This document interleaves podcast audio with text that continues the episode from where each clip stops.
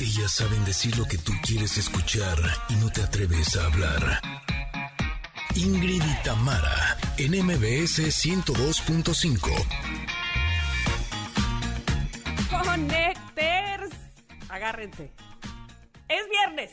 Ándale pues. Por si no se habían acordado, por si algo estaba pasando en su vida y no se acordaban qué cosa, que ya empezó el fin de semana. Sí que sí. Y además, inicio de mes.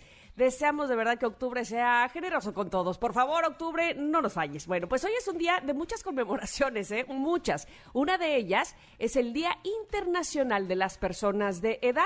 Y nuestra amiga Concha León Portilla tiene datos interesantes que compartir al respecto y de ello, por supuesto, nos va a hablar más adelante. A mí me gustaría saber qué quiere decir con personas de edad. Lo mismo pensé, de edad avanzada, de edad, ¿qué? De edad de Madura. merecer. Ay, sí, de edad de merecer, ¿eh? Oye, te la volaste.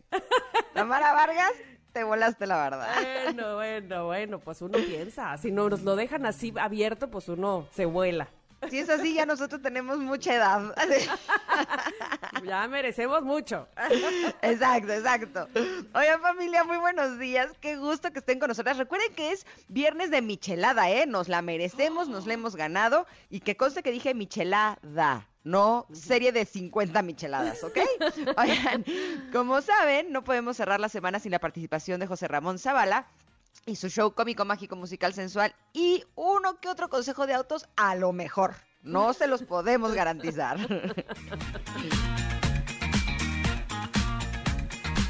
¿Saben qué? ¿Qué? Tenemos conexión retro. Ah, cómo me gustan las conexiones retro. me A mí las disfruto también. mucho, de verdad que sí. Sí, Esta sí. es una famosa canción que nos hizo bailar apenas en 2013 y el dueto ya no existe, ya bye. O sea, ¿de quién estamos hablando? Al rato les decimos. Y no puede faltar la carta del comentarot, que está bien feminista, Mm. los nuevos estrenos en la música, regalos y mucho, mucho más. Así es que quédense con nosotras. Somos Ingrid y Tamara y estamos aquí en MBS. Comenzamos. Ingrid y Tamara, en MBS 102.5. Sí, sí. Esto que escuchan es un estreno. Parece como de los 70, ¿no? Pero este, pues es que ahora está de moda la música, les decíamos el otro día como vintage, que le llaman. Este, pero es un estreno, es Elton John y Stevie Wonder, es que también, por favor, este, grandes artistas los dos. Y así, con esta canción que se llama Finish Line, abrimos nuestros viernes de estreno musical. Así es que, por favor, si tienen alguna que nos esté faltando, háganoslo saber. Aquí la recibimos y, por supuesto, la ponemos. Bienvenidos sean todos ustedes al fin de semana, al inicio de mes, por supuesto, a este programa que, mire, así lo recibimos, le apapachamos con los brazos abiertos y le hacemos cariñito, porque nos da mucho gusto que termine la semana con nosotros. Espero que con mucha energía, con muchas ganas. Si no, pues este. No nos contagie sus no ganas. Ay, sí, no. Por favor, hágase para allá. No, no Quédese con nosotros para que le contagiemos, que esa es la verdad nuestra intención. Contagiarlo de nuestras ganas, porque vaya que nos pone muy contentas y con mucha energía platicarles, hablarles, compartirles lo que tenemos en este programa que se transmite en el 102.5 de MBS y los saludamos a quienes nos están, nos están sintonizando en esa frecuencia en la Ciudad de México y también a quienes eh, nos sintonizan en el 102.1 FM Globo, pero en la ciudad de Córdoba, en EXA 95.7 en Comitán. En Mazatlán nos están sintonizando en EXA 89.7. ¿Cómo están amigos de Mazatlán y amigos de Tapachula que también nos sintonizan, pero en EXA 91.5? Bienvenidos sean todos ustedes y quienes nos escuchan a través de las plataformas digitales. Pásele, pásele que tenemos toda la intención de que este programa le ponga muy de buenas. Tenemos eh, buenas secciones, como todos los días, muy buen humor, eh, viernes de michelada, viernes de canciones de estreno. Bueno, bueno, bueno, bueno, muchas cosas. Ingrid Coronado está, pero con todo también, ¿verdad? Bienvenida. Me sonó a llévelo, llévelo, llévelo, Llévelo, llévelo, su llévelo, programa, llévelo. claro que sí. Oye, ahorita que hiciste así, a mí me recordaste otra cosa. Te he dicho el piropo más raro, raro que me han dicho. ¿Cuál es? Bueno, no raro, sino la forma, yo creo. Me acuerdo mucho, yo ca- acababa de, de llegar a Ciudad de México y este y entonces sale un de estos muchachos que cobran, que les dicen cacharpos, este en, en los camiones, ¿no? ¿Que son los Así que sale, cantan? ah, que, que cantan la ruta del camión. O sea, que van diciendo Mm, ok. este por, por dónde van, ¿no? Y ayudan a cobrar al chofer. Sale así colgado y me dice, me enamoro, me enamoro, me enamoro.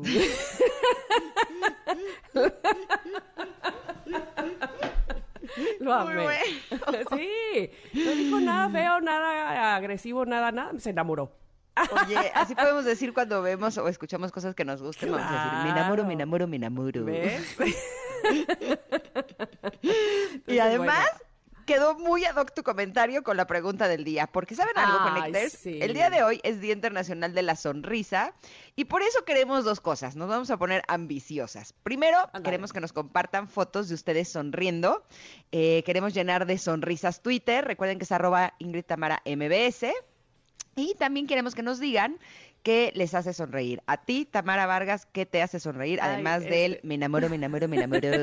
Soy de risa fácil, soy de risa fácil, creo yo. Este, ¿sabes qué? Me, me- automáticamente me hace sonreír un así cuando se avientan mis hijas a la cama, claro que ya esté yo despierta, por favor, ahí. pero así en domingo y que y estemos Ernesto, las niñas y yo viendo este no sé, película, serie, bueno, no se me quita la sonrisa de tarada y siempre quiero postear diciendo, te lo juro, este, siempre quiero postear diciendo, ¿hay algo mejor que esto en la vida? Este, o sea, un domingo aquí echados todos, se me, me, me pongo muy contenta por eso. ¿Tú? Pues mira, justo ayer en mi Instagram, en Ingrid Coronado MX, hice una dinámica en la que les pedí a mis eh, amigos que me hicieran preguntas. Y esta mañana me levanté muy temprano y me di a la tarea de contestar algunas de ellas. Y una de esas preguntas era, ¿cuál es eh, la pasión en mi vida? Así, ¿cuál es tu pasión en tu vida? Me preguntaban.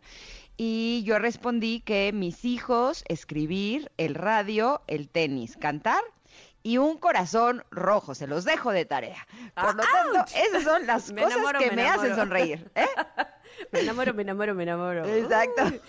Oye, espérate, me está llegando en este momento un, un WhatsApp de José Ramón Zavala diciendo, o sea, a mí ya no me van a saludar. José Ramón, ya te anunciamos dónde andas. ¿Por qué O sea, llega tarde y luego reclama. O sea, en buena onda, José Ra. Como Magdalena pone caritas llorando. Dice, me acabo de conectar. Ah, pues entonces no reclames. Y ya hablamos de ti. O sea, ahora resulta que de, de, de 10 a 12 hablar de José Ramón.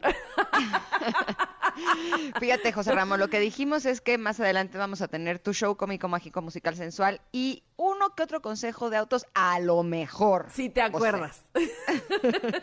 y si quieres. Exacto. Pero bueno, eso lo tendremos más adelante. Así es que les pedimos que a mí también me hace sonreír José Ramón Zavala, debo confesar. Sí, cómo no. Sí. Eh, pero queremos saber ustedes eh, qué es lo que les hace sonreír y que posteen sus eh, sonrisas en Twitter. Recuerden que es arroba Ingrid Tamara MBS. Y mientras tanto les vamos a dar una recomendación, porque ustedes sabían que UTECA imparte una de las mejores licenciaturas a nivel mundial. Mm.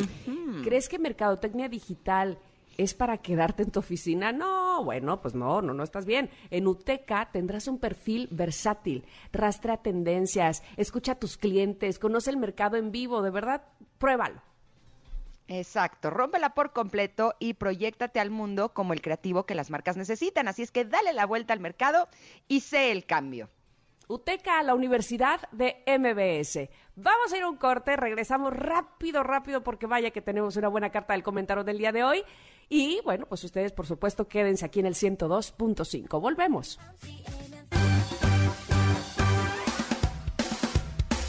Es momento de una pausa. Ingrid y Tamara, en MBS 102.5.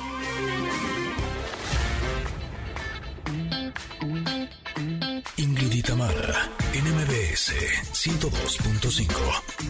Continuamos.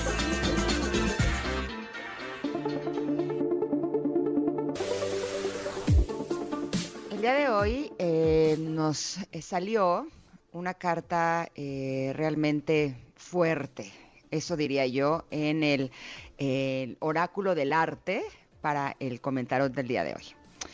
Em, debo decir que la historia de esta mujer me revolvió las entrañas. Esas son las palabras con lo que lo describiría.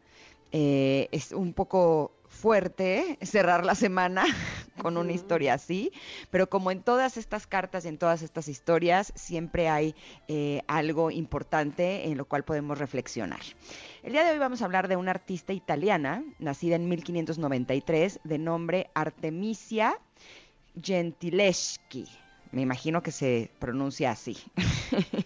Eh, todavía no llego ahí a mis clases de italiano, pero ustedes tranquilos, estoy trabajando en ello. Eh, ¿Quién eh, fue Artemisa? Bueno, Artemisa fue una artista de excepcional talento. como lo demuestra el hecho de que fue la primera mujer en conseguir entrar a la Academia de las Bellas Artes de Florencia, que fue la misma institución por la que pasó Miguel Ángel. Artemisa cuando tenía 18 años fue violada y no solamente tuvo que aguantar ver cómo su agresor no cumplía ni un solo día de cárcel, y su testimonio sobre la agresión era puesto abiertamente en duda. ¿Por qué? Pues porque ella denunció un año después pero fue porque no había tenido la fuerza para hacerlo. Y estamos de acuerdo que ya en esta época podemos entender perfectamente eh, por qué tardó tanto, ¿no? Incluso hay algunas víctimas de abuso sexual que tardan demasiados años porque es tan fuerte para ellos que eh, incluso no lo recuerdan. Y el caso de Artemisa fue, fue algo muy fuerte porque eh, no solamente tuvo que pasar por esto, sino que padeció de la indiferencia y el rechazo del mundo artístico de su época por el simple hecho de ser mujer. Eh, pasó por la humillación de que muchos de sus cuadros fueran atribuidos a su padre o a otros artistas varones. Imagínense nada más. Y durante siglos tuvo que aguantar el ser considerada como una mera curiosidad, como una rareza tan exótica como, eh, como que no tenía la importancia dentro de la historia del arte. De hecho, eh, la historia de Artemisa me recordó una película que acabo de ver preciosa que se llama Antonia, que es sobre la primera mujer eh, que fue directora de, arte de, orquesta. De orquesta sinfónica. Sí, y se tuvo que enfrentar justo también a ese rechazo por el hecho de ser mujer. Es una historia que está inspirada en hechos reales, se la recomiendo muchísimo. Está en la plataforma roja. Y eh, podría decir que eh, la historia de Artemisa fue muy fuerte porque tuvo que luchar siempre, ¿no? Es de estas mujeres que, a pesar de que tenía un talento increíble, siempre tenía que estar demostrando, demostrando, demostrando, demostrando, demostrando. Y creo que es algo a lo que muchas mujeres, incluso en esta era, nos tenemos que enfrentar, ¿no? yo siempre he sentido que las mujeres tenemos que demostrar más que los hombres, tenemos que hacer más cosas que los hombres, tenemos que trabajar más que los hombres.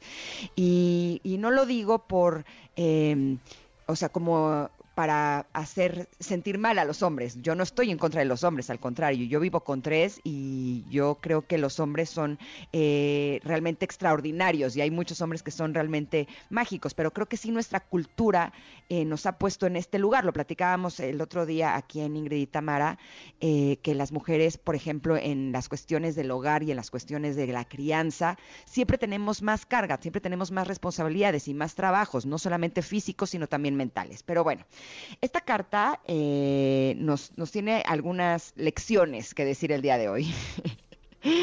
nos habla de que la historia está detrás de nosotros y que eh, vale la pena que usemos nuestro talento como un arma. ¿Por qué? Pues porque ella se expresó a través de sus cuadros toda esta frustración, este enojo, este dolor que tuvo a través del abuso, lo hizo eh, a través del arte y esa fue su venganza, así es como lo llaman algunos historiadores, ¿no? Y justo me, hizo reflexionar cómo es bien importante que las personas nos expresemos a través del arte. Eh, muchas veces pensamos que si no somos un gran artista, si no somos un gran pintor, si no somos un gran compositor, un gran pianista, ¿no? Eh, como que no tendríamos el derecho de expresarnos a través de alguna de algún arte y no no, es así, porque esto me hizo recordar, eh, y me hizo recordar también cuando estaba escuchando a Gaby Vargas esta mañana, eh, cuando mi esposo eh, padeció cáncer, para mí fue híjole, un revolcón fuertísimo. O sea, yo creo que solamente una persona que ha acompañado a alguien que ama que está enfermo podría entender de lo que estoy hablando, porque es un desafío realmente grande. Este miedo que tienes de perderlo todos los días, de abrir los ojos en la mañana y voltear a ver si aún está respirando, eh, cuando se pone enfermo de gravedad, es, es un dolor, una angustia eh, con la que vives eh, continuamente, ¿no? Finalmente un enfermo sabe cuando está bien y cuando no está bien, pero cuando tú estás acompañando a una persona que está padeciendo una enfermedad que es una enfermedad grave, tú no sabes realmente cómo está, tú no sabes cuántos minutos le quedan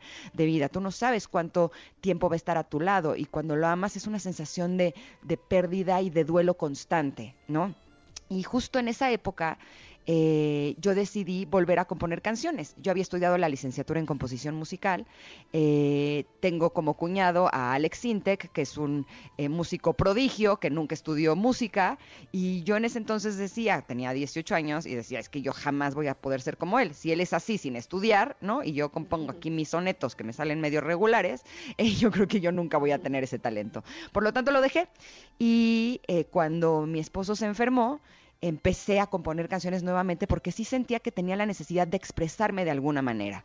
Es curioso porque tengo, yo creo que compuestas aproximadamente 50 canciones, de las cuales yo creo que 45 son música de banda. O sea, una cosa extrañísima, pero finalmente eso es lo que me salía del corazón y es lo que eh, me ayudó a poder eh, sobrellevar esa situación sin volverme loca, lo digo así de verdad. Entonces, eh, me gusta esta carta porque nos invita a todos los que el día de hoy están con nosotras, que si no tienen un arte por el cual se estén expresando, si están pasando por momentos súper difíciles, si están pasando por alguna pérdida, por algún rompimiento, por algo que, que no saben cómo manejarlo, eh, yo creo que lo más saludable es que lo expresen a través del arte. Y lo mejor es que pueden elegir cualquiera. Y un arte puede ser incluso bailar en tu cuarto con unos audífonos una canción que te gusta y de esa manera puedes expresarte. Puedes escribir, que es una de las formas que hoy por hoy eh, para mí han sido fundamentales para expresarme,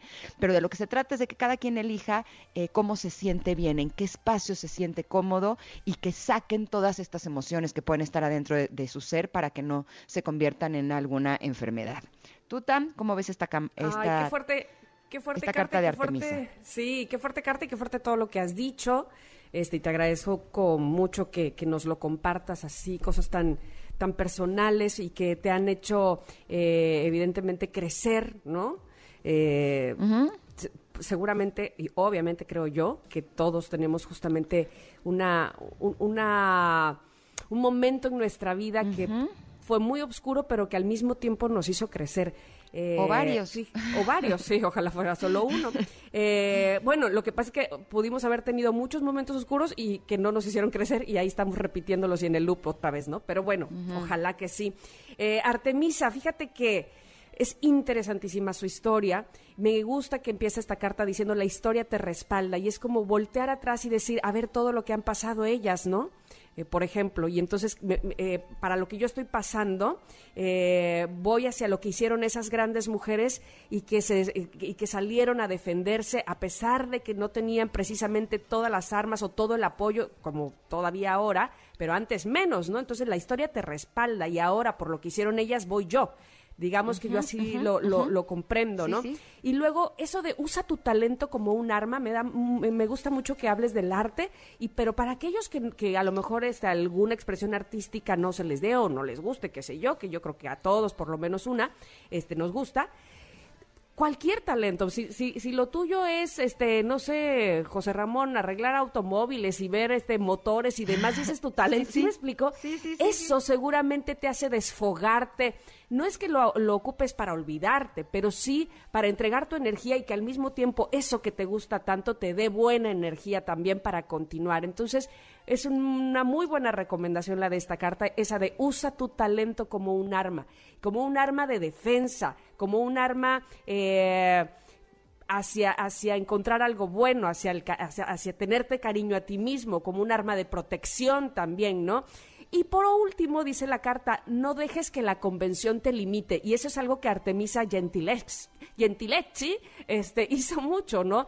Eh, no dejar que la convención o la norma o lo que es convencional o lo que se dictaba en ese momento que tenían que hacer las mujeres la limitara, ¿no? Ella salió, ella fue transgresora, como seguramente muchas artistas lo han sido, eh, o, prácticamente todas, eh, y dijo, bueno, este, no, no, porque, no, porque no soy hombre no van a reconocer mi obra, no me tengo que callar este, después de lo que me hicieron, que, me violentaron. Vamos, transgredió, no se dejó llevar por la convención y por lo que ah, en ese momento era la norma, sino y, no se quedó eh, confinada, no se quedó limitada, fue más allá y usó como pues su talento como un arma. Así es que es maravillosa la, la obra de Artemisa nos dice mucho de lo que sentía, de todo esta, pues inclusive hasta odio, ¿no? Por, por su agresor, este, y cómo ella pudo, pudo sacarlo de esta manera.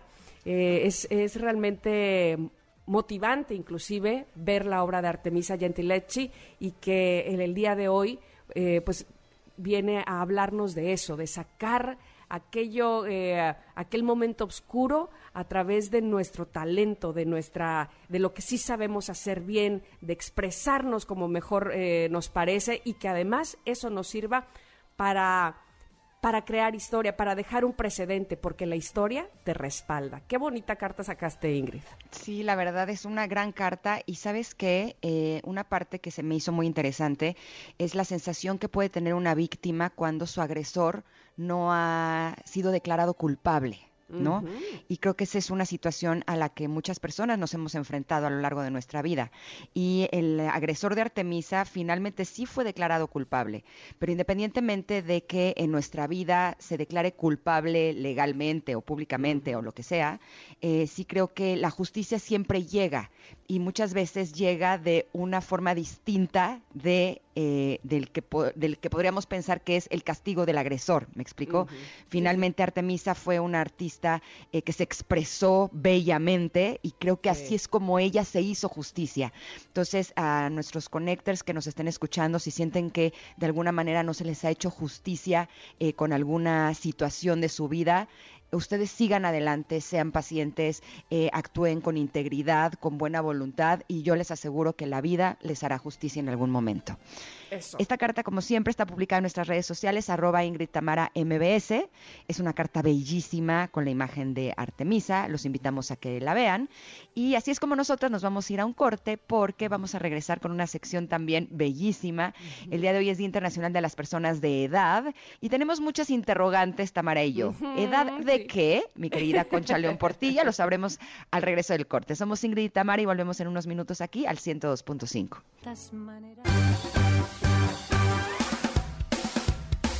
Es momento de una pausa.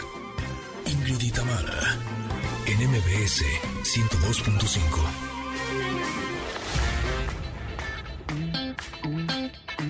Ingrid y Tamara, en MBS 102.5. Continuamos.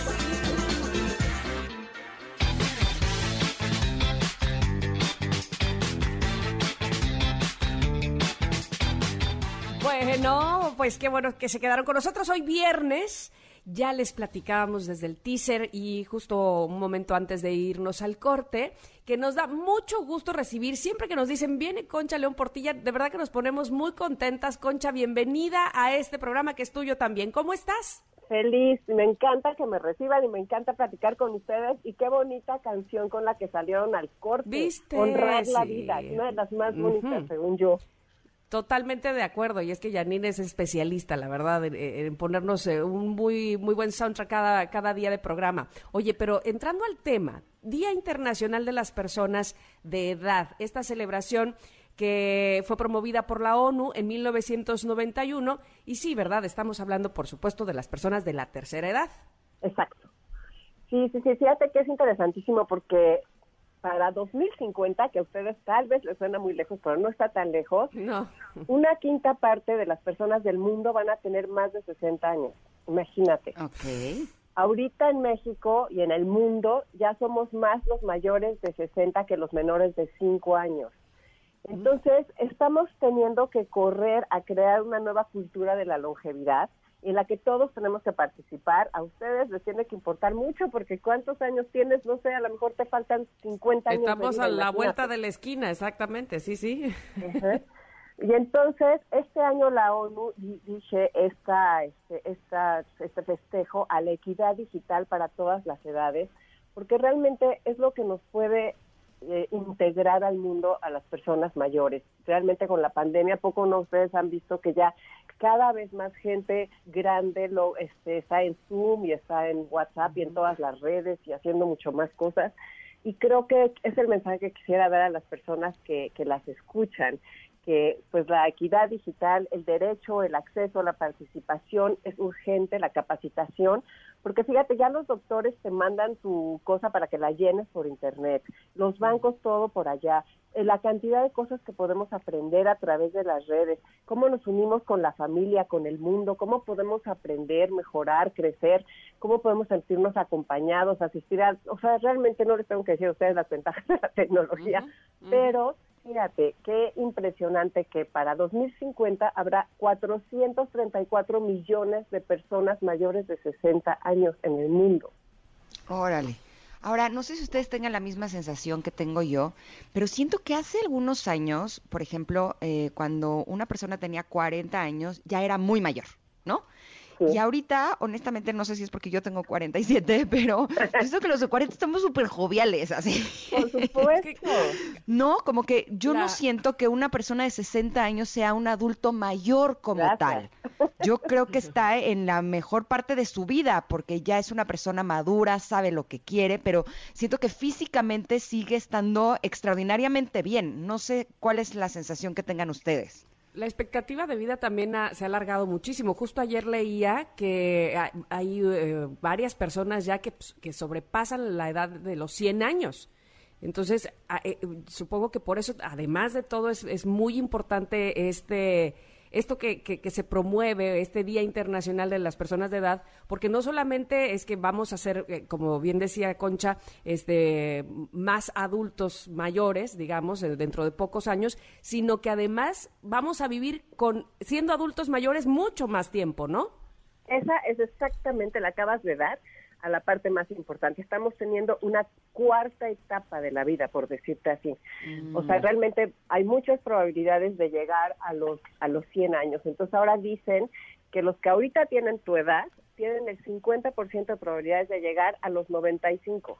O sea, los que tienen 47, los que tienen de 47 a 50, imagínate tener el 50% de probabilidad de llegar a los 95 y la importancia de planear. Los que tienen 40 años ahora tienen que pensar qué van a hacer con sus próximos 50 o 60 años en la parte patrimonial. La salud es importantísimo dedicarle y ponerle atención, educarnos con para poder llegar sanos, porque si no, la calidad de vida de qué sirve este llegar muchos años, vivir muchos años, pero postrado, ¿no? Entonces, esa es la cultura que tenemos que estar trabajando. Este, yo me considero activista al respecto, porque además hay que eliminar muchos prejuicios y muchos estereotipos y mucha discriminación que hay con las personas mayores, o sea, este, el trabajo, en el momento en que ya los quitan del trabajo nada más por la edad, las burlas hacia las personas mayores, o sea, es una educación que tenemos que generar y es un reto maravilloso y les agradezco mucho que me dejen decirlo. Ahora, esto que de lo que hablas, Concha, se me hace bien importante porque si consideramos las personas que vamos a llegar hasta los 95 años, no solamente deberíamos de poner atención en nuestra salud y en nuestro cuidado, sino también en nuestras finanzas. Claro. Eh, ¿Qué tanto somos conscientes de estar haciendo nuestro ahorrito? ¿No? Para poder tener los recursos necesarios cuando seamos grandes y no, eh, eh, que no, no, ser una carga para nuestros familiares, ¿no? Y creo que es algo que muchas veces no consideramos, qué, qué porcentaje de nuestro sueldo, de nuestros ingresos, eh, realmente los estamos llevando a un lugar en donde estamos dispuestos a realmente no tocarlo, ¿no? Que sea un dinero que realmente vamos a usar dentro de 40 años, dentro de 50 años, no sé, dependiendo de la edad que tengamos, y valdría la pena que seamos conscientes de ello, ¿no? Es importantísima toda esa parte patrimonial, porque además ser carga para quién, para los millennials que a lo mejor tampoco tienen un seguro de gastos médicos mayores, o sea, ¿quién nos va a poder sostener? La sociedad ha cambiado muchísimo. Entonces, hay que hacernos responsables de nuestras personas y ver cómo, o sea, cómo podemos ahorrar. Fíjate que el otro día estaba entrevistando a la directora del, este, del Instituto del Envejecimiento de la UNAM y me, le, le dije, es que muchas personas dicen que no pueden ahorrar un peso. Y la verdad, o sea, y entonces, ¿cómo van a ahorrar para su vejez si no les alcanza para el día de hoy? Y entonces me dijo, mira, una forma de ahorrar es cuidar su salud. Sí, totalmente. el consejo. Sí, sí, hasta ver qué comes, ¿no? lógico, sí, sí, sí, sí, hacer ejercicio también, evidentemente te mantiene mejor y gastas menos. Oye, ¿y, y, y cómo está México eh, con respecto a políticas eh, públicas y sociales y, que eh, sostengan precisamente a las personas de la tercera edad? Mira, ha avanzado mucho, hay muchísima gente trabajando, es increíble, se acaba de crear el Instituto del Envejecimiento ahorita para este que, va a haber muchísimos estudios ahí, somos muchos los que ya estamos activos haciendo cosas, tenemos un envejecimiento de la población muy, muy rápido, o sea, lo que a Europa le tomó 150 años, a nosotros nos tomó menos de 20 años, y pues ya somos muchos mayores de 60 que lo que yo creo que hay que hacer es instruir a las personas para que conozcan sus derechos, para que entiendan cómo cuidarse, o sea, cultivar esta cultura de la longevidad que de veras es yo creo que lo, fundamental, el INGER, la UNAM, hay muchas personas ya haciendo. Fíjate que Consejo Ciudadano, precisamente el director eh, el otro día me habló y me dijo, oye, fíjate que hay que decirles a las personas que cualquier cosa que les pase, Consejo Ciudadano está listo para ayudarlos, porque muchas veces las personas mayores son este, víctimas no solamente de maltrato, sino de fraudes, muchos fraudes por eh, teléfono todas esas cosas. Entonces ahí te responden en, este, en cinco segundos. O sea, es exactamente lo que te, eh, la manera de responderte para ayudarte y además tienen psicólogos y tienen asesoría jurídica. ¿Quieren que les dé el teléfono? Sí, por, por favor. Mira, es 55 55 33 55 33. A ver, ¿lo puedes repetir? Sí, ahí te va. 55 55 33 55 33. Ahora con la pandemia, los fraudes cibernéticos de las personas mayores somos targets. O sea, te hablan y te dicen de cualquier banco que, este, que, que acaban de hacerte un cargo, que responda sí o no. Es gravísimo lo que está pasando con eso. Entonces, hay que, yo creo que como personas mayores de 60 hay que estar súper pilas y este y pensando que hay que estar al día y seguir vigentes y pues aprovechar estas cosas de las Naciones Unidas que el mundo pues está haciendo este día maravilloso en el que nos hacen caso y que es tan importante que lo difundan ustedes. A mí me ayudó muchísimo un especialista que tuvimos aquí que nos dijo que un banco nunca te va a llamar para pedirte datos personales. Punto. Esa es la regla de oro. ¿No? Porque siento que esa es una de las formas en las que más eh, fraudes hay. Entonces, eh, cualquier duda que tengas, eh, dile que no y vas directamente al banco, pero muchas veces te dicen que te tienen una promoción, que te tienen un gran regalo, que te van a, dar puntos, que te van a dar dinero, ¿no? Y te dicen, y deme sus datos. Justo, si te llama el banco, nunca te va a pedir tus datos, tus datos personales. Eso puede ser de gran utilidad para las personas que nos están escuchando para que no caigan en manos de estas personas que quieren de alguna manera dañar su patrimonio. Concha, te agradecemos enormemente que hayas estado con nosotras este día. Como siempre, es un placer escucharte. Oiga, pues muchísimas gracias y pues la frase de hoy de despedida es no es lo mismo vivir que durar, así que hay que ponernos las pilas. Te adoro. De acuerdo totalmente. Como siempre un gusto, Concha, te esperamos próximamente. Abrazos a las dos y mil gracias. Al contrario, gracias. Bueno, hoy es Día Internacional de las Personas de Edad para todas aquellas que además eh, con su experiencia, con su ánimo, con, todo lo importante que hacen por la sociedad, de verdad un abrazo muy, muy grande y muchas gracias. Vamos a ir un corte, regresamos rápidamente porque todavía tenemos muchas cosas. El viernes tenemos una conexión retro que estoy segura que les va a encantar. Volvemos. Es momento de una pausa. Ingrid Mara en MBS 102.5.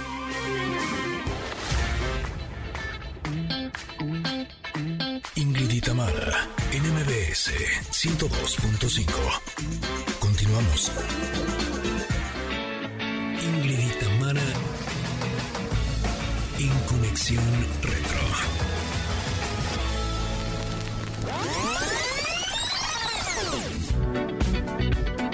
Recuerdo el 22 de febrero de este año, 2021, cuando hubo una noticia que dio vuelta al mundo, en donde el, el dueto francés Daft Punk anunciaba su separación y toma la barbón, ¿no?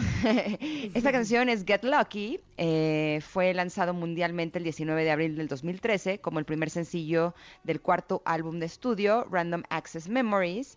En cuanto a la composición lírica, Pharrell declaró que la canción no se trataba solo de una conquista sexual, sino de también tener la suerte de encontrar la química potencial de alguien o con alguien.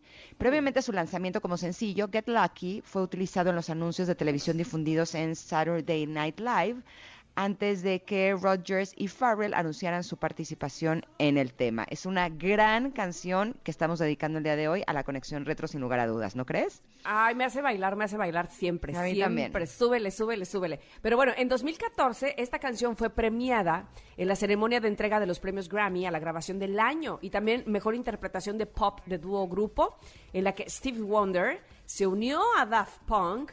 Williams y Rogers en el escenario para in- interpretar esta canción. La verdad es que fue un gran momento. Por eso, a mí ese tipo de, de premiaciones, creo que eso es lo que más me gusta. Esas combinaciones que hacen de artistas que no te imaginas, que este pueda eh, cantar uno con otro, un estilo que nada que ver de, de alguno de ellos. Me encantan esas fusiones. Me encantan. Mm. A mí también, esta es una canción que hemos disfrutado mucho, es una pena que eh, haya desaparecido este dueto y que ya no vayan a, componer más canciones como esta, pero mientras tanto nosotros la seguimos disfrutando y más el día de hoy en esta conexión retro. ¿Pero qué más pasó en el 2013? Bueno, pues resulta que el 7 de enero en Zurich, Suiza, eh, Lionel Messi gana su cuarto balón de oro por sobre Cristiano Ronaldo y Andrés Iniesta, superando así a Johan Cruyff, eh, Marco Van Basten y Michelle Platini en el número de trofeos. No, hombre, pues aquí ya saben, o sea, casi casi tenemos como el, el museo a Leonel Messi. Digamos que es la figura más emblemática de esta casa, gracias. Ah, bueno, bueno, bueno, bueno. Oigan, y en 31 de enero, una explosión de la torre de Pemex en Ciudad de México deja 37 muertos, 126 lesionados y varias personas atrapadas dentro del edificio siniestrado que quedó con importantes daños en el interior. Realmente una tragedia. Tristísimo. El 28 de febrero, también del 2013, eh, renuncia el Papa Benedicto eh, XVI, el primer papa que deja su cargo en vida desde Gregorio XII en 1415. Ujú. Ahí la verdad me cae mejor el Papa de ahora. El Papa Francisco me cae mejor, honestamente. El 12 y 13 de marzo de ese año, 2013, conclave en el Vaticano el cardenal Jorge Mario Bergoglio, mira, arzobispo de Buenos Aires, eh, es ungido Papa Francisco el segundo día de votación. Me da mucha risa que les cambien el nombre, ¿no? O sea, porque podría ser el, el Papa Jorge o el Papa Mario. Y no, es Papa Francisco. Es como su nombre artístico. Qué detalle. Oigan, el 8 de abril finaliza el cierre de Windows Live Messenger por la compañía de Microsoft, migrándose a Skype. El 14 de abril se celebran en Venezuela las elecciones presidenciales para escoger al nuevo presidente de la República tras el fallecimiento de Hugo Chávez y vence Nicolás Maduro con el 50.75% de los votos. El 8 de mayo en Londres fallece Margaret Thatcher, primera mujer en llegar a ser la primera ministra de este país entre 1979 y 1990. Eh, si ustedes quieren saber un poco más del trabajo de Margaret Thatcher, híjole, siempre les recomendamos la serie The Crown. Ya es viernes, así es que si no se la han echado, tienen algo muy padre para ver este fin de semana. Y ese año Elena Poniatowska gana el premio Cervantes de la literatura. Y tenemos nacimientos. ¿Incómodos? Pero- no, ya 2013 ya no son incómodos. O sea, incómodos O sea- ¿verdad? porque van a decir, hola abuelita. Oye, casi, casi, 2013 podría ser mi hijo menor, gracias. claro. no sentía que éramos de la edad. Sí, Ingrid la desubicada, ¿no? Sí, justo el 22 de julio nace Jorge de Cambridge, el hijo primogénito de los duques de Cambridge, Guillermo y Catalina. Esta es la conexión retro del día de hoy. Esperamos que la hayan disfrutado, así como nosotros también lo hicimos con esta gran canción de Get Lucky de Daft Punk del 2013. Y así es como nos vamos a un corte, pero regresamos con la segunda hora de este programa, donde viene nuestro show cómico, mágico, musical, sensual y automotriz, a lo mejor, y efemérides y mucho, mucho más. Somos Ingrid y Tamara y volvemos en unos minutos aquí al 102.5. Es momento de una pausa. Ingrid y en MBS 102.5.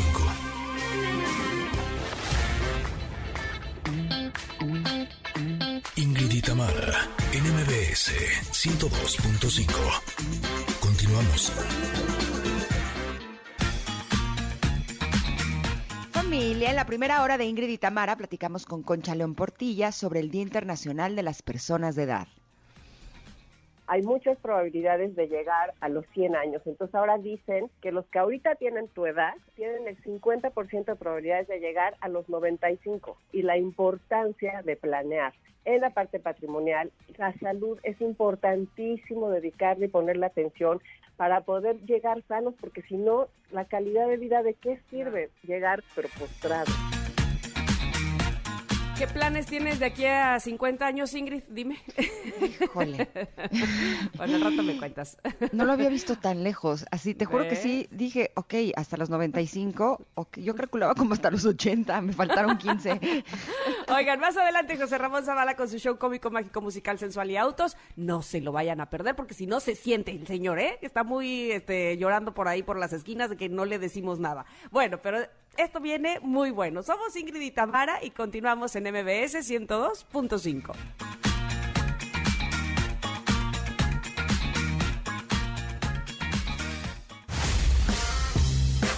La efeméride del día. Nunca había escuchado esta canción, está buena. Estoy pintando tu sonrisa. Y miren que yo sí he sido fan de Hombres G, así, de hueso colorado, ¿eh? O sea, eh, crecí con esta música y esta canción no la había no la había escuchado, está realmente buena, eh, porque en el año 1999, Harvey Ball, creador del símbolo iconográfico Smiley Face, o la carita feliz, ya saben, este amarillo, decidió proclamar el Día Mundial de la Sonrisa para el primer viernes de octubre. Una fecha pensada para ser feliz y llevar alegría a otros, aunque sea por un día. Harvey falleció en el año 2001, pero desde entonces se creó la Harvey Ball World Smile Foundation en su honor, organización que todos los años realiza actividades y recauda fondos para obras benéficas que lleven alegría a todas las personas alrededor del planeta. Ay, me encanta que sea el Día Mundial de la Sonrisa. Honestamente sí creo que... Ajá. No, no, ajá, honestamente, ¿crees que qué? Que una sonrisa sí te cambia el estado de ánimo. O sea, puedes estar así, ah, capa caída, todo mal, todo mal. Y si dices, ok, voy a sonreír y sonreír sobre todo internamente, eh, ¿no? Es como, ay, voy a, voy a contactar con esta alegría interna que siempre tengo, aunque las cosas no estén bien. Sí siento que te enfrentas a, las, a los desafíos de una forma distinta. ¿No lo ves así? Totalmente. Habrá algo más puro que la sonrisa de un niño, o sea, que, le sale así del corazón, pero de neta, de, sin posar, sin. No, no, no, sino así, natural, natural. Oye, pero te voy a decir una cosa. Eh, Harvey Ball, hay una historia muy interesante, eh, porque él, precisamente en su empresa, era un empleado, este, y creó ah, eh, justo la Smile Face como, como una especie de eh, ¿cómo te diré? Este hábito dentro de los compañeros de trabajo. Para que siempre, ajá, o sea, él, pegaba caritas felices por todos lados, para que siempre al eh, llegar y saludar a tu compañero de oficina, de escritorio y todo esto, este, vieras la carita feliz y te recordara que había que sonreír, ¿no? La historia es mucho, es, es mucho más amplia, pero lo triste, ahí donde más bien es la sad face, es que no la registró y la empresa la registró por él. O sea, le, sí, le quitó, digamos, la, la marca registrada. Y después de muchos años y de demostrar en la familia y demás que él era, él había sido el creador de algo tan sencillo, pero que mira cómo se ha ocupado hasta en portadas de, de, discos, se ha ocupado en todos lados, ¿no? Nirvana ahí con la carita feliz pero chueca y demás, pero, pero nació de esa. Eh, eh, en, en Forrest Gump también, ¿no? Cuando se pone la playera Forrest en la cara este, y aparece la, la smile face, en fin, este después de muchos años se logró que se le reconociera a Harvey Ball por el creador de la Smile Face. Qué bueno, otra vez sonreímos. Ay, Harvey, si no te presento a mi abogado que es un crack y los demandas, así. Oye, lo que yo creo que no es para nada casualidad, para nada, al menos en mi caso, es que el día de la sonrisa sea el mismo día del café. Oye, Porque ¿estás el de café, acuerdo? o sea, estamos de acuerdo que me pone muy feliz una cosa y la otra, ¿no? Entonces, básicamente, o una me lleva a la otra. Entonces, hoy es Día Internacional del Café. La fecha oficial fue establecida en 2015 como el primero de octubre por la Organización Internacional del Café y se lanzó por primera vez en Milán. Este día es también utilizado para promover el comercio justo de café, para hacer conciencia sobre la situación de los cafetaleros o cafeteros. Así es que algunos datos curiosos, el, ca- el café es la segunda bebida más consumida en el mundo después del agua. Imagínate eso. Este, todos los días en el mundo se consumen aproximadamente 3 mil millones de tazas de café. El nombre café proviene de la palabra árabe. Ah, no, sí está igualita. Kawat albun. Igualita. Yo dije Yo dije, albun, ¿cómo la va a pronunciar? ¿Cómo la va a decir? Kawat albun me sonó luego, luego a café.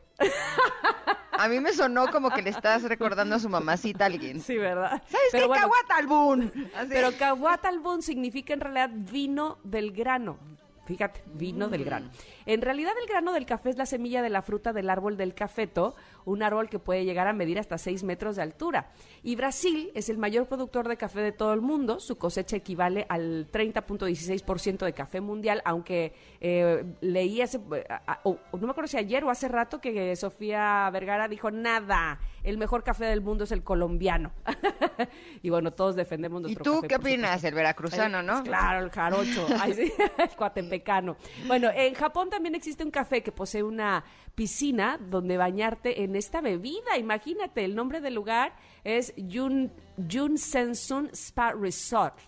Eh, los, los japoneses van siempre un paso más adelante. Eh, y en Francia hay una cafetería donde si no muestras modales, como decir hola al llegar y pedir por favor el café, cuesta menos. O, o- o, bueno, si, si no lo dices, cuesta más. Si lo dices, cuesta menos. Así es que siempre, por favor y gracias, las palabras mágicas.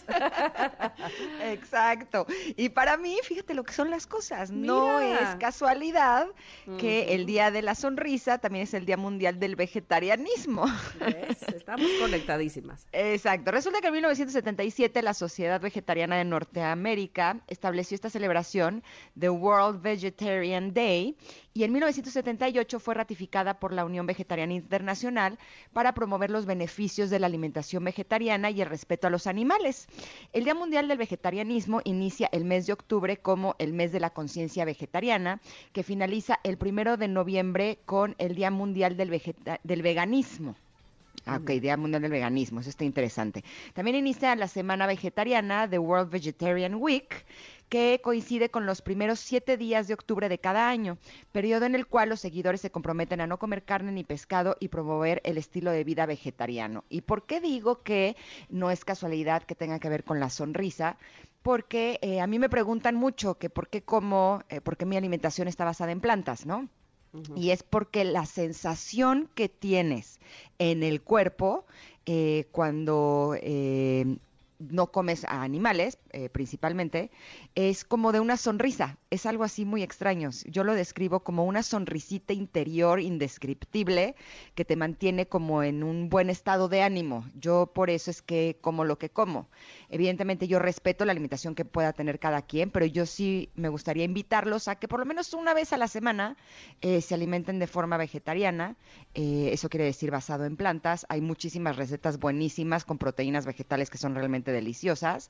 Y así no solamente le van a ayudar a su cuerpo a quitarle un poquito de peso, eh, porque finalmente eh, la comida animal es un poco más pesada, sino que también le vamos a ayudar al mundo que está en este momento eh, realmente padeciendo el hecho de que los seres humanos coman tantos animales. Así es que así es como se celebra el día de hoy, el Día Mundial del Vegetarianismo. Y yo me eché mi, mi anuncio parroquial, Aprovechandito. aunque sea los lunes, aunque sea los lunes, Sí, ándele. sí, O sabes sí. qué, o bajarle eh, que no sean las tres comidas con eh, Claro. proteína animal, ¿no? Si ya desayunaron huevos, bueno, pues cómanse una ensaladita y cénense algo, pues también unas, una sopita de verduras. Es verdad, es ¿No? verdad, muy bien. Puede muy ser. bien. Oye, pero este día está lleno de celebraciones. Eh, decíamos más temprano aquí en el chat que hoy también es el día del arquitecto. Sí, ¿verdad? Hoy es el día del arquitecto, por ahí nos, nos decían eh, Janine. Este, así es que sí, día de la- ah, pues muchas felicidades, les, les abrazamos arquitectos de nuestro país y bueno, del mundo evidentemente. Un abrazo y muchas felicidades. Y bueno, Mi hermana pues es arquitecta, ¿tú crees? Ah, mira. qué, qué felicidad. Pues un abrazo Sí. a tu hermana. Sí, mi hermana. Tengo una que es diseñadora de interiores. No sé si también aplica en el mismo rubro. y la más chiquita, Kiara, es eh, arquitecta. Así es que la voy a Ay, felicitar bueno. ahora mismo. Arquitectos, arquitectas, un abrazo, muchas felicidades por este día, primero de octubre. Oigan, ¿vamos a, a- un corte? ¿Y Sí, regresamos con José corte? Ramón. ¿Sí? Ajá, bueno, ajá. porque José Ramón, este, no sé, no sé qué trae, pero anda así de Magdalena, anda así sentido. jarrito De jarrito de tlaquepaque. Exacto, exacto. De mírame y no me toques. o como decía una amiga de mi mamá, de tócame y no me mires. Salió mejor esa, pero bueno. No está mal, no está Ah, mal. Me enamoro, me enamoro, me enamoro. Exactamente. Oigan, volvemos pronto. Somos Ingrid y Tamara en MBS. Es momento de una pausa. Ingrid y Tamara, en MBS 102.5. Ingrid y Tamara, en MBS 102.5. Continuamos.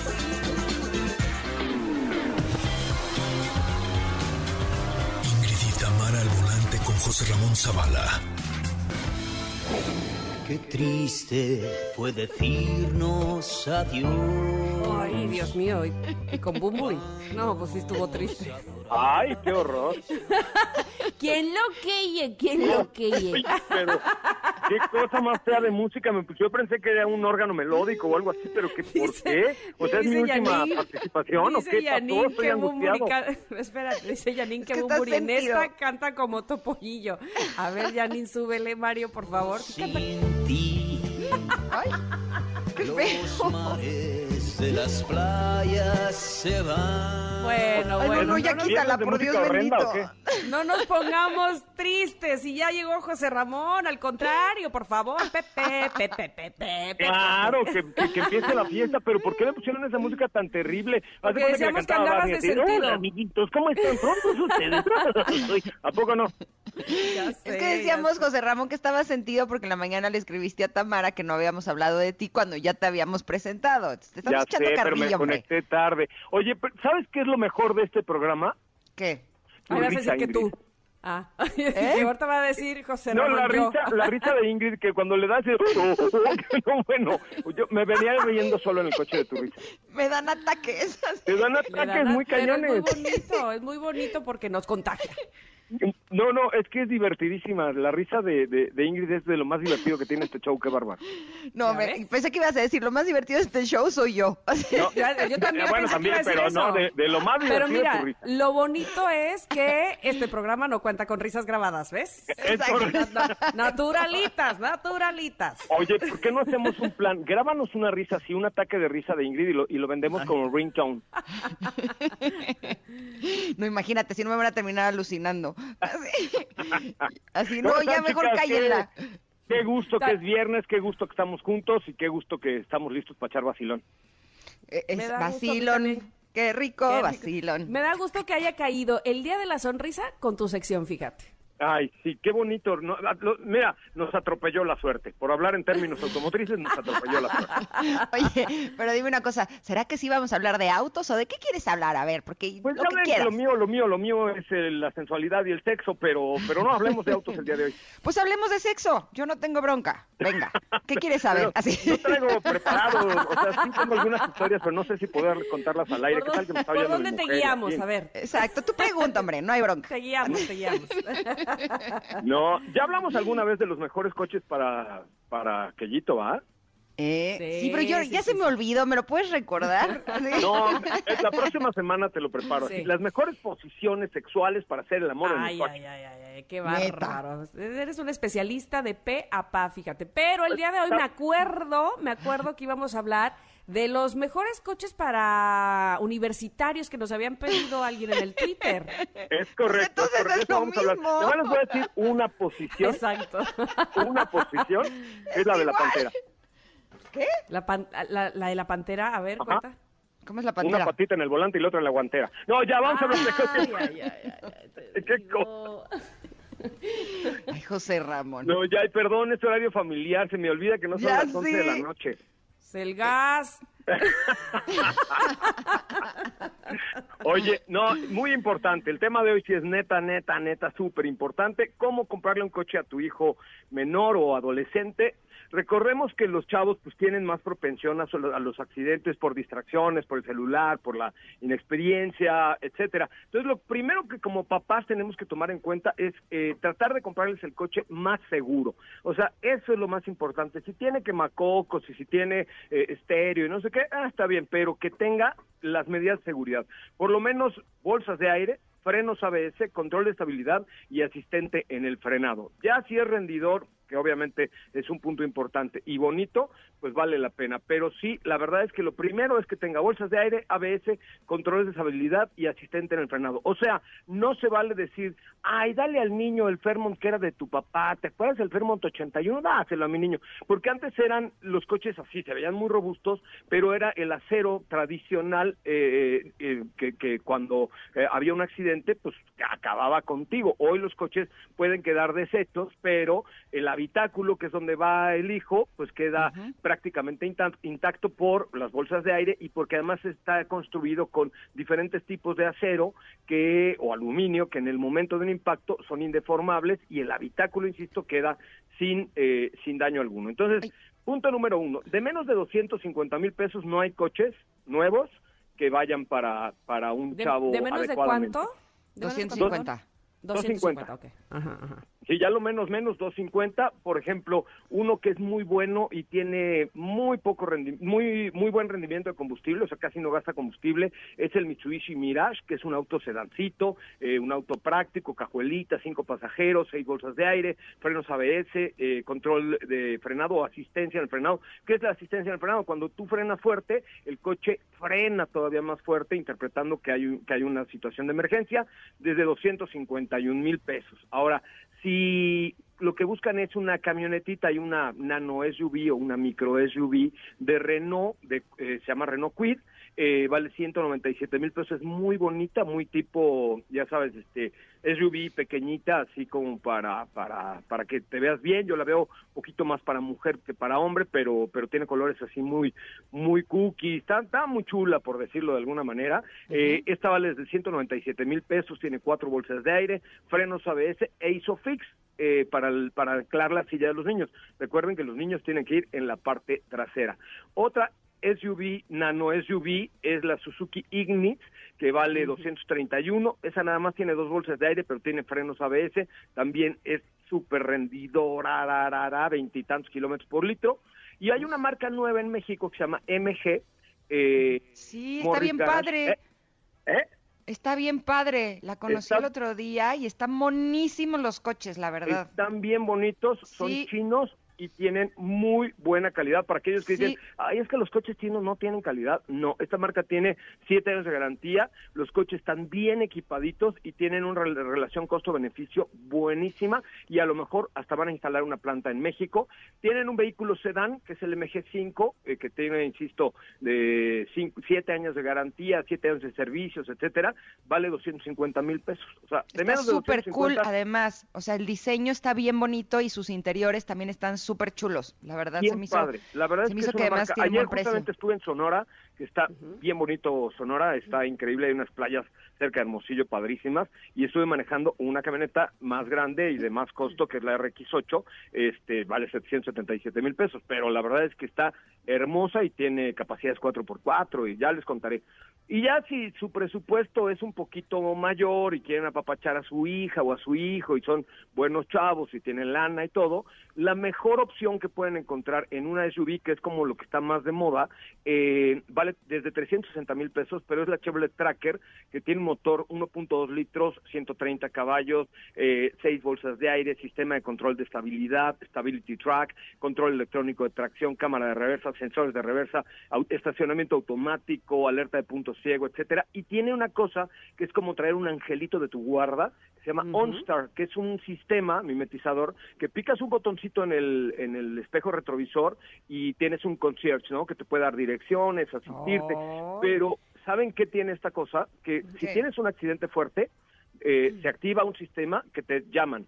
Si no contestas, en ese momento disparan una alarma para que vayan los servicios de emergencia a ver cómo estás. Te roban el coche, lo bloquean, este, o sea, tienes un cuate ahí del otro lado eh, y ese sistema, la verdad es que ya es una gran tranquilidad para, ¿Qué va, para, qué para va tus de eso a cuando yo iba a la universidad y mis amigos que tenían coche tenían un Chevy Monza?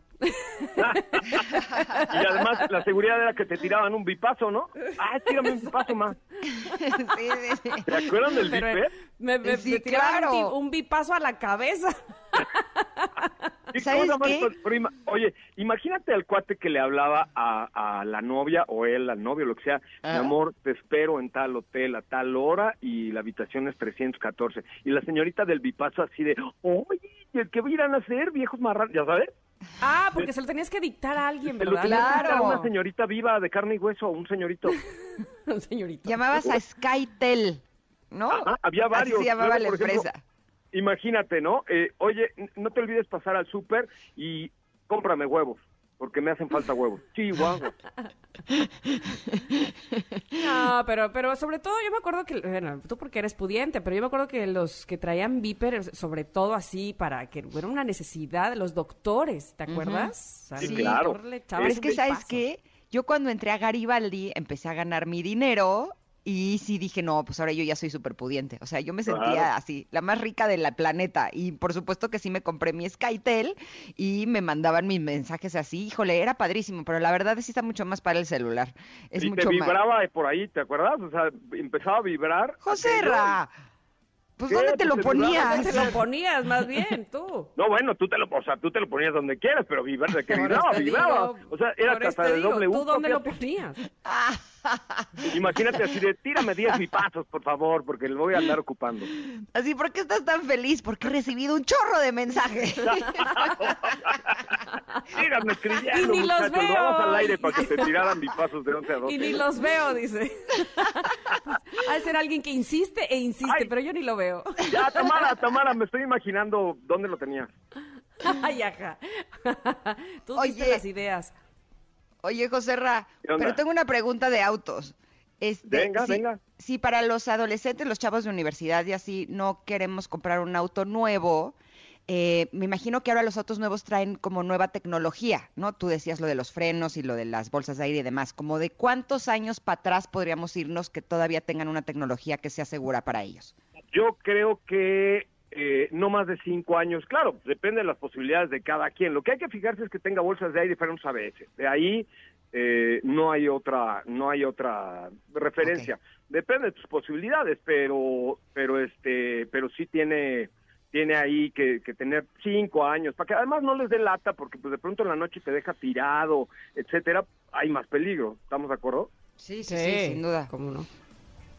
Oye, pues la ¿No? verdad es que son muy muy buenas opciones, este, y luego los chavos tienen su, su guardadito. A lo mejor ahorita se escuchó como que ¡ah! todo eso, pero pero los chavos con tal de, de tener su, su carro para ir a la universidad, echa- le, le echan ganas al cochinito. Oye, y, claro, y lo mejor también es comprometerlos, ¿no? A que paguen algo Claro. ellos para que no sea todo gratis en la vida, no solo en los Exacto. coches, eh, para que ellos le entren con su cuerpo, con su cuerno, perdón. Sí, el otro día me dijo Luciano, tiene una como sillita de escritorio, pero es la que tenía cuando era más niño, y ha crecido un chorro, tiene 12 años, va a cumplir 13, y me dice el otro día, oye, ma, ¿me podrás comprar una silla un poco más grande porque ya estoy bien incómoda tomando mis clases en línea? Le dije, sí, claro que sí. Y en eso fuimos a buscar sillas de oficina, ¿no? Y en eso veo una silla de gamer, que evidentemente está más padre, pero sí es mucho más cara, y voltea muy serio y me dice, ma, a mí me gusta esta, pero no te preocupes, yo pago la mitad de mis ahorros y yo. Eso. Ok. ¿Sabes? Buenísimo, la verdad. eso yo, dicen- mi primer coche fue un bochito eh, 67, evidentemente no era nuevo, porque en el 67 yo no estaba ni planeado. Ah. Este, eh, no, se lo juro. Y, ¿Fuiste, este, fuiste chisporrotón? Tenía yo 13 años, yo puse la mitad. Ay, de veras, muy Sí, bien. neta. Es que reprobé ¿a los segundo de 13? secundaria me pusieron a trabajar. ¿En qué trabajabas, oye? Porque de lavacoches, porque reprobé segundo de secundaria. Desde ahí amor a los coches. de lavacoches. Desde ahí tu amor a los coches, ¿ves? Porque ¿Y de verdad, lavacoches ahí te alcanzaba para la mi amor, a los mitad de un coches coche? lavándolos. no te escuchó. Que si Que desde... de- de- que- que- de ahí empezó que- mi amor a los coches, los empecé lavando. No, pero Oye- dice Ingrid que si te daba eh, lavar coches pa- como para ahorrar para la mitad de un coche. Sí, porque no gastaba yo nada más. eh, estuve trabajando como cuatro meses y ganaba yo el salario mínimo, que para un niño de 13 años pues, era una fortuna, ¿no? Claro. Claro que mi papá no me quería porque a los 14 años No tuve mi, primer coche. O sea, hasta ilegal era. Ay, qué bárbaro. Oye, sí, no, no tienes ni Sí. permiso. No, mi papá me dio mi permiso y yo con ese manejaba. Señor oficial de tránsito, mi papá me dio permiso. Ajá, No, ajá. nunca me agarraron, fíjate, nunca me agarraron, pero hoy no lo haría yo. O sea, mi hija, por ejemplo, de 15 ya sabe manejar, pero pero conmigo y ahora ya vamos a sacar su permiso. Ah, Pero es que bien, bien. un niño sin permiso, sí, es, creo que cárcel para el papá o la mamá, ¿no? Sí, claro. Falta de Este, no, no sé responsabilidad, ¿qué si es tanto, pero pero sí es, es- ah, digo, la verdad es que en aquellos que eran como yo tenía 14 años como en el 94 más o menos y este pues no había tanta tanto rollo. Mm. Se ve que no les dan las matemáticas, ¿eh? Porque en el 94 no tenía yo 14 años, imagínate. Pues es que no sé ni cuándo, en qué año naciste. Un día, un día dices que eres de, del 88, otro día que del 69, o- ya no entiendo nada. Mira, en lo que Otra hacemos de- las cuentas, Y otro día La dices que es yo soy tu les- Lo voy madre. a confesar al aire, ahí, ahí les va, lo voy a confesar al aire solo una vez. Soy del año más divertido y más sabroso que... 69. Ah, correcto. ok, ¿Y ustedes cómo ok, saben? Ok, pues porque es este muy bonito ese año, se ve bonito, se escribe bonito. Vamos a ir a un corte y regresamos para salir de este apretadero en la que nos pusiste. Regresamos con. José Ramón, aquí en MBS 102.5. No se vayan. Es momento de una pausa. Ingrid en MBS 102.5. Ingrid y Tamara, en MBS 102.5. Continuamos.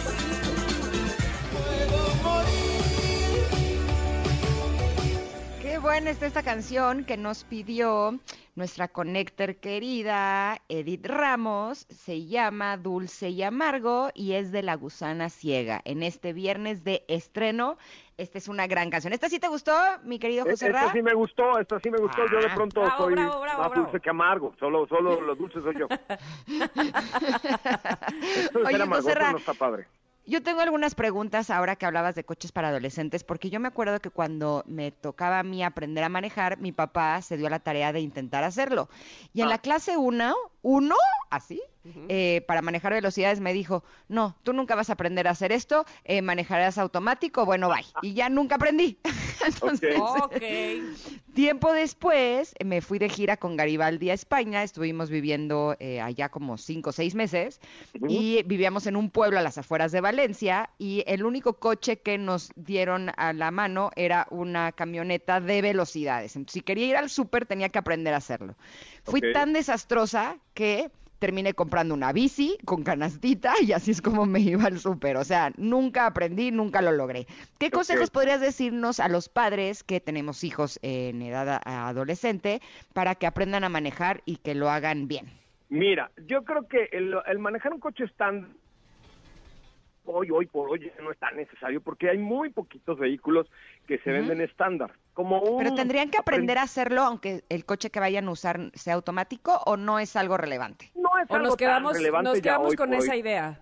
O sea, si lo es que son de otra generación ustedes, pero ya la generación Sí. actual este ya no es tan necesario porque hay pocos coches estándar. Claro, si lo quieren aprender por diversión y tal, está bien. Miren, la verdad es que lo mejor es que aprendan con alguien que sepa enseñar y que tenga paciencia. Las escuelas de manejo en México son bastante malitas, la neta, y este y está ahí la que te enseña es como la señora de Wazowski, Wazowski, ya está tu papeleo, ¿ya sabes? Rose, Rose. Es- es- exactamente. Entonces, pues no es la mejor opción, aunque es un requisito para sacarles el permiso de conducir. Entonces, lo mejor es que alguien de la familia, con paciencia y con tolerancia, lo, los enseñe a hacer en un lugar cerrado primero, ¿no? O sea, por ejemplo, en ciudad universitaria o en alguna colonia cerrada o alguna cosa así, para que poco a poco vayan adquiriendo confianza y sobre todo, eh, pues aprender a medir los vehículos. En mi caso, que tengo la fortuna de probar muchos coches, yo a mi hija Natalia, bueno, a mis tres hijos, les enseñé yo con algunas técnicas de seguridad, pero también eh, en diferentes coches. Entonces, eso es lo, lo principal. Y luego ya ya que saben más o menos manejar, entonces sí ya tomar el curso para que tengan el, el requisito. Pero la práctica hace al maestro. La verdad es que eh, lo que tenemos que hacer es que sean conscientes que el coche puede ser un arma mortal, que eh, lo tienen La que manejar con responsabilidad es grande. sin alcohol y sin exceso de velocidad. La, la principal causa de muerte hoy en el mundo, eh, más que el COVID, es el exceso de velocidad y el consumo de alcohol o drogas al volante. Entonces, No, y el celular. Ojo. ¿No? combinar, el, combinar el celular también mientras vas manejando, eso es fatal. Sí, eh, o sea, cualquier distracción, pintada Exacto. de labios, eh, uso del celular, agarrar lo que no debes cuando debes, cuando vienes manejando, ustedes ya sacan sus conclusiones. O sea, no, cuando venimos manejando estamos concentrados en el manejo y ya todo lo demás que venga después, pero, pero no mientras estás manejando. De Ok. acuerdísimo, de acuerdísimo, me parece muy bien. Oye, tú sí eres entonces papá paciente. Muy. La verdad es que sí, este, y te digo, con mi hija Natalia, desde una pick-up, ya manejó pick-up, eh, sedán, grande, pequeño y todo, por, porque, por mi chamba, pero, pero sí, la verdad es que sí, lo hace muy bien, y también hay que tiene, que tiene, tiene cualidades y quien no, eh, o sea, hay de plano quien Claro. nace medio negadillo para eso del manejo, y bueno, pues hay que enseñarle lo más posible y con la mayor paciencia posible. Sobre todo es que los jóvenes tengan confianza, pero no exceso de confianza al volante. Y sabes Ok. qué, no olvidar este asunto de saber espejear, qué importante antes de moverte a cualquier otro lado, eh, voltear al espejo, ¿no? Y además hay una, una palanquita mágica del lado izquierdo de todos los coches del volante que se llaman luces direccionales. ¡Ah, qué bárbaro! Casi nadie las utiliza, pero son una maravilla. Si vas a dar vuelta, carajo, pon la luz direccional para que el de atrás se dé cuenta y no te pegue. ¿Estás de acuerdo? No, pero a ver, espérame. Y también al de atrás hay una cosa que se llama luces direccionales, que cuando el de adelante las pone, no es para que te vayas más rápido y no lo dejes pasar. Ah, eso también, eso también, ¿no? O sea, sí, cuando, ay, me deja pasar y entonces la- el tipo de al lado le acelera para no pasar. Hay que Oye, tener prudencia y sobre todo cortesía en el manejo, porque de por sí en la Ciudad de México o en las grandes ciudades estamos estresados por la vida y luego estar peleando todo el camino, qué horror, ¿no? Sí, no, no, no, Sí, no, oye, no. pero dime una cosa, eh, actualmente, no sé si sepas, para sacar el permiso, ¿te hacen examen de manejo o no? Eh, no, con el certificado de la escuela de manejo, ya con eso te dan el permiso. O sea, pero si te enseñó algún familiar, ¿tienes de todas formas que tomar las clases en la escuela de manejo? Para permiso de conducir, sí, si ya tienes 18 Ah. años, vas al súper y ahí pagas la licencia y te la dan en tres minutos. Y ahí no te hacen prueba de manejo. Ahí no, ahí ni les interesa si sabes manejar o no. No, tampoco te piden que te sepas las reglas ni nada. No, no, claro que no. El reglamento de tránsito, ¿no? Nada. Nada, no, hombre, claro que no. Si ya tienes 18 años, ya es la, la Sheinbaum dice, este ya sabe manejar y te da tu permiso. Pues en, eh, en, el, en todo el país yo creo que es igual, no nada más en Ciudad de México. No, hay algunos parece, ¿no? estados que sí ya tienen, que ya tienen eh, per- eh, algunos exámenes pequeños o en Ah, línea o alguna cosa así. O de vista, ¿no? También México, hacen. Sin tema. Ha- Hacían examen de la vista inclusive. antes, pero la verdad es que todos estos estas cosas se quitaron porque en este bonito país se prestaba mucho a la corrupción. Eh, Mm. O sea, había coyotes afuera de las delegaciones que te decían, no, sin examen, joven, échame 100 varitos y órale. Y entonces todo el mundo pasaba su eh, rápido la licencia, pues si no había que formarse en siete ventanillas, y entonces por eso lo quitaron, aunque pues, pues me parece un error que no te hagan ninguna clase de examen para saber si sabes manejar o no. Pero es que, ¿sabes qué podría estar bueno? Que incluso si tienes 18 años tuvieras que entregar tu certificado de la escuela de manejo, ¿no? Porque finalmente a los 18 años, yo me acuerdo, yo estaba bien chava. O sea, sí creo que por eso en Estados Unidos la mayoría de edad es hasta los 21, ¿no? Que es cuando ya tienes un 18 poco de más conciencia. ¿Eh? A los 18 andas bien, güey, ¿no? O sea, ¿Estás de acuerdo? La verdad, yo sí. Así, yo no sé ustedes, pero yo sí andaba muy güey, honestamente. Sí. Es, o- pero además es una cuestión de madurez cerebral, o sea, no es, no es que seas un chavo maduro, no, es una cosa fisiológica, o sea, no puedes tener la madurez que tienes a los 21, a los 18 años, pues, estás muy burro. ¿no? Es verdad. Sí, sí. Es verdad. Sí, totalmente de es. acuerdo contigo. Así es que vamos a promover que se ¿Saben pida el- el- lo de la escuela de manejo también a los 18, ¿no? O a la ¿Sabes edad que, que a- sea tu primera licencia. O sea, si tienes ¿Sabes qué? 40 y nunca has manejado, necesitarías saber manejar para poder hacerlo, ¿no? Pues claro, por supuesto, Oye. siempre te tendría que hacer un examen. Oye, ¿sabes qué podemos organizar ya que ¿Qué? cambian un poco los semáforos? A ver. Cursos de manejo para chavos, no para enseñar a manejar como la señora de la que les dije de WhatsApp, Wazowski. ¿no?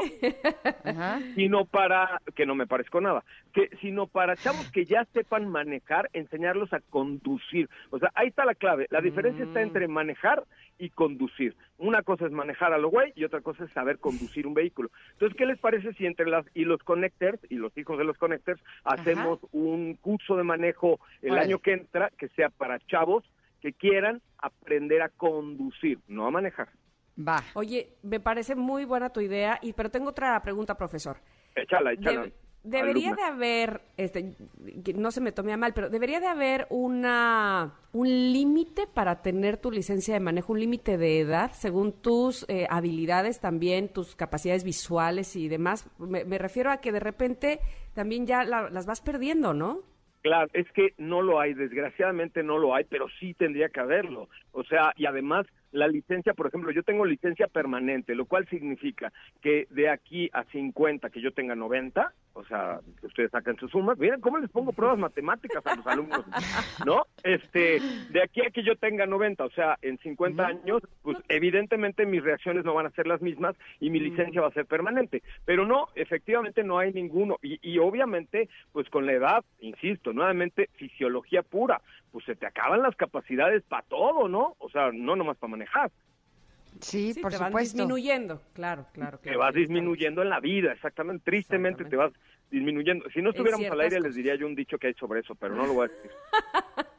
Oigan, bueno, este, quiero eh, platicarles algo. Yo, bueno, ya, ¿saben qué? Yo me acuerdo que cuando yo, eh, mi papá me llegaba a prestar el coche, que ya tenía yo, era mayor de edad, bueno, me arreglaba para ir nada más así en el coche por algo así cerquita. Ya me ponía yo a la moda, este, porque pues, me sentía yo la muy, muy.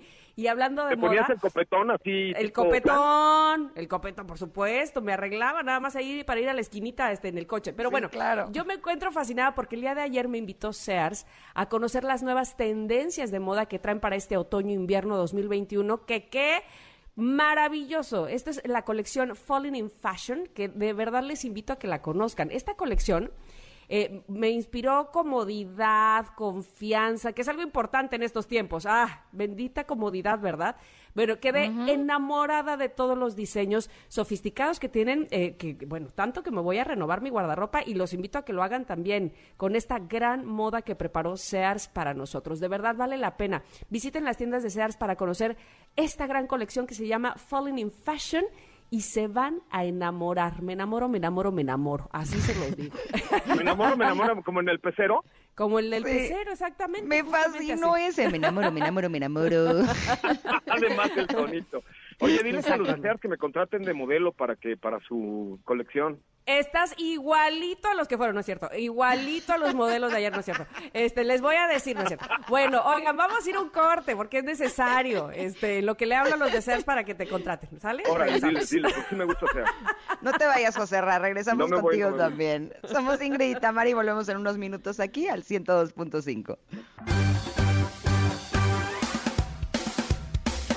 Es momento de una pausa. Ingrid y Tamara, en MBS 102.5. Oigan, cada vez me hago más fan de los viernes porque estamos aquí en familia echando relajo. Ya llegó Pontón, ¿cómo estás, Pontón? Sí, aquí andamos, aquí a En todo dar. familia con Chabelo. En familia con Pontón, Exacto. estamos todos. Oigan, nuestra pregunta del día se las vamos a hacer, por supuesto, José Ramón, Pontón, Ingrid y yo ya la contestamos. ¿Qué es eso que automáticamente les saca una sonrisa? A ver. Eh, entrar al, al aire. O sea, cuando me dan cue, ahí empiezo a sonreír. Ay, qué bonitos, qué bonitos. Me Sí, es mi copiaste, me mejor momento copiaste. del día. Bueno, del día, en la noche tengo otros, pero en el día. No, ya después me También me dices que copiaste, te, así. después me dices que te provoca la carcajada. Primero la sonrisa, a ver tu Pontón. Sí, pues creo que, creo que sí, chambear, ¿no? De- de- despertarte y decir, ay, hay- hoy hay mucha chamba, afortunadamente. Jeje, y Sí. te pones feliz y contento, ¿no? Sí. No te hagas agarrar algún gadget o este. Ah, bueno, también abrir, hacer un unboxing de algún. Eso, sí. Y ayer que estaban a- hablando de los olores, ¿no? Ayer o antier. Ujú, Ayer, ajá. Sí, abrir un teléfono nuevo. Ah, hueles la Es caja. como estrenar. Oye, ¿qué crees, Pontón? Me dieron el nuevo Flip. eh, padre, el ¿no? Flip de Samsung. Está espectacular. Sí, tiene to- toda la onda, tiene mucha onda esas pantallas flexibles. Sí. Oye. Pontoni, dinos una cosa, de todos lo- lo- tus gadgets, ¿cuál es el que más te hace sonreír? Ah, Caracas, Venezuela. Este, pues podría ser. mm, pues es que creo que está fácil, porque en el teléfono como que tienes todo, ¿no? O sea, tienes. Claro. Sí, sí, sí, sí. El, te- el teléfono creo que todo. ¿Saben pero- qué me acordé? Ahorita precisamente vi- este, recordándote a ti, Pontón, que posteaste desde muy temprano que, y mira, hoy es día de la sonrisa y también es día del aniversario de Sí. eh, Disney Eh, World. Disney World. Exactamente, de Disney World. Hoy cumple 50 años eh, los parques de diversiones. Y también, ¿sabes qué? Ahorita en un momento vamos a platicar de que hoy salió, pero en un año... ¿Cómo, cómo es? ¿Cómo, cómo me corregiste una vez, Ana? Fue... A ver, pues depende. El, eh, ¿qué, qué día? El, el primero de octubre. Un primero de Eso octubre, es. pero De, año. 1971, Exacto, Exactamente. Sony lanzó al mercado el CD, el Compact Disc. ¡Qué viejos Oh, estás, José Ramón! Hijito, no, pues no me tocaron a mí, pero se veían padre, me dijeron. ¿Cuál fue tu primer CD, José Ramón? Saben que el- una vez compré un coche que traía CD y teléfono, eh, cuando en México no había ni CD ni teléfono. Entonces el cuate al que se lo compré le dije, oye, déjame el CD, se lo compré con todo y el estéreo Sony precisamente. Y le dije, oye, pero déjame los CDs que traigas. Entonces era el de Queen, de, eh, el de, de éxitos de Queen y éxitos de Luis Miguel, comprados en Estados Unidos porque en México no había todavía eh, CD. Órale. Wow. ¿Tú, Ingrid, bien. tu primer CD? Parchís, ¿tú? ¿El primer CD lo compraste de Parchís? Ay, ¿Parchís qué? O Ese- sea, ese Parchís estaba en era- LP. Ese era, Era el- ese era- ese ¿sabes era viniles, eran viniles de colores. Exacto. Es, es que pensé en ese, así. Pero no No, es CD. ese era- CD. Compact, compact disc. Y hasta Garibaldi no en long acuerdo. play, no me digas. ¿Eh? Hasta los de Garibaldi eran en long play. Exacto, esos venían en cassette también. No, Oye. está peor. Mi, No, mi me están acabando. Mi Oigan. primer CD era el de Paula Abdul que se llamaba Forever Your Girl. Ajá. Este eh, Paula Abdul que era lo máximo en esa época en los 90 que todas queríamos bailar como ella y hacerle así como ella. Me acuerdo que ese fue el primer CD que tuve. Híjole, yo no me acuerdo. Ahí se los Yo debo. tuve una colección de CDs de música clásica de así de Strauss y Mozart y Beethoven, ajá. exacto. Pero no tenía reproductor. O sea, como que mi papá lo vio en, en la televisión y se adelantó al futuro, Igual. ¿no? Dijo, lo vio y dijo, "¡Ah! Es que vamos a tener algún momento un reproductor de CDs, tenemos que comprarlo porque está baratísima esta colección y es de supercultura y es Strauss y es, es, es, este, es Tchaikovsky. Stravinsky y, todos, ¿no? Y entonces lo compró bien, y qué teníamos... visionario tu papá, ¿eh? Exacto, Muy entonces visionario. teníamos una, un- 10 CDs ahí la colección y después de un año creo que ya llegó el, el reproductor que era Philips, esos modulares gigantescos que incluían cassette, LP, CD, eh, CDs y les metías verdad. 6 CDs, ¿no? Como en una Ay, caja. sí, de- Oye, de José Ramón, ¿te acuerdas sí que, que le modificaban a los coches, les ponían caja de CDs atrás en la cajuela? Claro, y te la robaban en los estacionamientos, los CDs, porque pues no, nadie estaba vigilando. Y luego acuérdate de que dejaste un CD Claro. ahí en la cajuela. Sí, era una caja como de 10 CDs y de ahí cuando cambiabas de CD se oía... ¿Ya, no? Sí, y pasabas un tope, bueno, había cajas de CDs de las cajuelas que pasabas un tope y eran muy buenas porque no, no botaba el láser, entonces seguías escuchando música. Pero si no, bot- pasabas un bache, que digo, de los poquitos que hay aquí en México, ¿verdad? Y, No, so- y, no. traca, traca, traca, y el, y el audio se, se botaba todo el CD.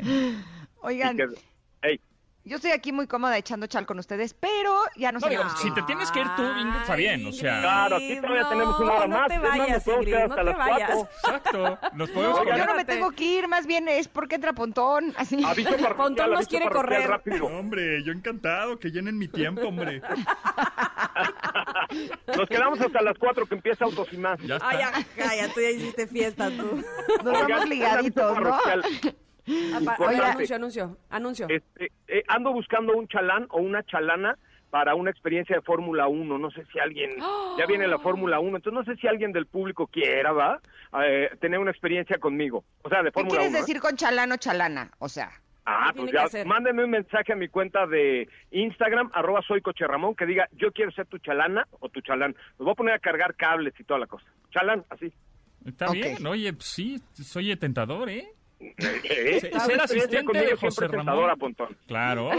ser, ser asistente de José Ramón por un día en la Fórmula 1. Imagínate. Oye, Oye, No, pero ¿le vas a pagar o es por gusto? No, es puro amor al arte. es amor al arte. Ah, ok, ok. Es la oportunidad de ser el Exacto, asistente exacto. de José Ramón. Claro, Hombre, oye, por no, Dios. no- no cualquiera es Pues mi no. una cosa muy elegantiosa. Bueno, bueno, Obviamente. bueno, bueno, pues este, por supuesto hoy a las 4 con José Ramón tendrán más detalles. Gracias a todos por haber estado con nosotras esta semana. Ingrid, te mando un abrazo, qué gusto haberte visto esta semana también. Nos escuchamos el lunes, ¿vale? A mí también me encantó verte, fue realmente increíble. A todos nuestros conectas les mando un abrazo enorme. Gracias, José Ramón. También Gracias. Pontón. Deberíamos de tener una sección los cuatro, la verdad. Hay que inventarnos O, en o algo. una estación completa. Simón, Simón. Exacto. Como que no quiere la cosa, empezamos a ganar terreno, ¿no? Eso, muy bien. Dice Janine que nada más que ella no es la productora porque somos bien desobedientes. Bueno, bye bye. Ingrid y Tamara te esperan en la siguiente emisión, MBS 102.5.